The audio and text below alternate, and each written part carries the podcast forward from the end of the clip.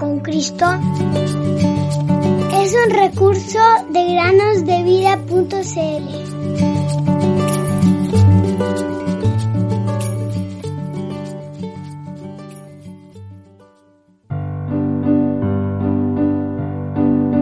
Mas tú, Señor, Dios misericordioso y clemente, lento para la ira y grande en misericordia y verdad. Salmo 86, capítulo 15. Bienvenidos queridos amigos y amigas a una nueva meditación en el podcast Cada día con Cristo. Los invito a leer para comenzar el día de hoy Proverbios capítulo 3 versículo 5. Dice así, Confía en el Señor con todo tu corazón y no te apoyes en tu propio entendimiento. Proverbios 3:5. Yo no tengo miedo, dijo un día Ariel. En verano, cuando vamos a la playa, entro en el mar hasta que las olas me tapan. Mientras que mi hermana Dora es muy cobarde. Grita y se queda muy cerca de la orilla cuando hay mucho viento. Un adulto le dijo al pequeño Ariel, ¿Crees tú, amiguito, que ir en busca de un peligro inútil es ser valiente? No es así. Dora es prudente y obedece a los que saben más que ella, lo cual no es sinónimo de ser cobarde. Hay muchas personas como tú, los que manejan autos a toda velocidad, por ejemplo, los que cruzan la calle cuando se acerca un autobús, o los que caminan por el borde de la azotea. Se jactan de ser muy valientes, pero en realidad son vencidos por un gigante muy tonto y fanfarrón que se llama temeridad.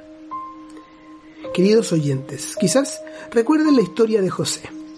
Él fue un gran hombre de mucho valor, que llegó también a ser gobernador de Egipto. Antes de que esto sucediera, él huyó para alejarse del peligro de forma inmediata. Quizás recuerda la historia. Dios estuvo con él en esta decisión y lo guió, y también lo recompensó. José no fue un cobarde, sino valiente y algo muy importante también, prudente. La realidad es que José mostró valor en los momentos de necesidad. También déjame contarte otra historia. Un día, una terrible tempestad se levantó, la cual hizo zozobrar un barco cerca de una aldea de pescadores. Desde la playa podía verse a los marinos agarrados a algunos de los aparejos de la nave, pero la realidad es que pronto iban a ser barridos por las olas.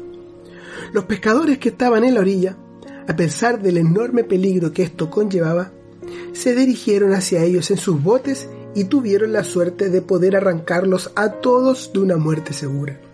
Sin embargo, cuando volvían, se oyeron unos gritos. Alguien dijo, Todavía queda un náufrago. Los pescadores estaban tan cansados que nadie se atrevía a volver al mar.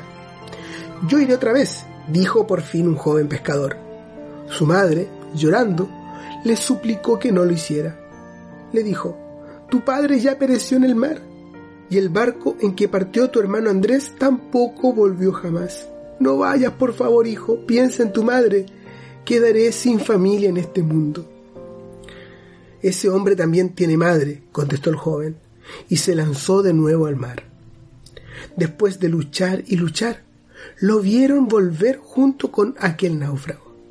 ¿Cuál fue la sorpresa al llegar a la orilla? Cuando su madre pudo comprobar no solo que su hijo estaba salvo, sino que el náufrago al que fue a buscar se trataba de su otro hijo, Andrés.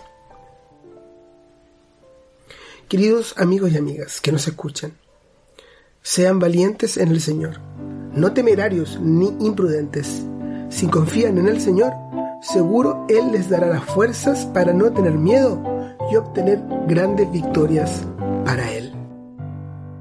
Dios es amor, Dios es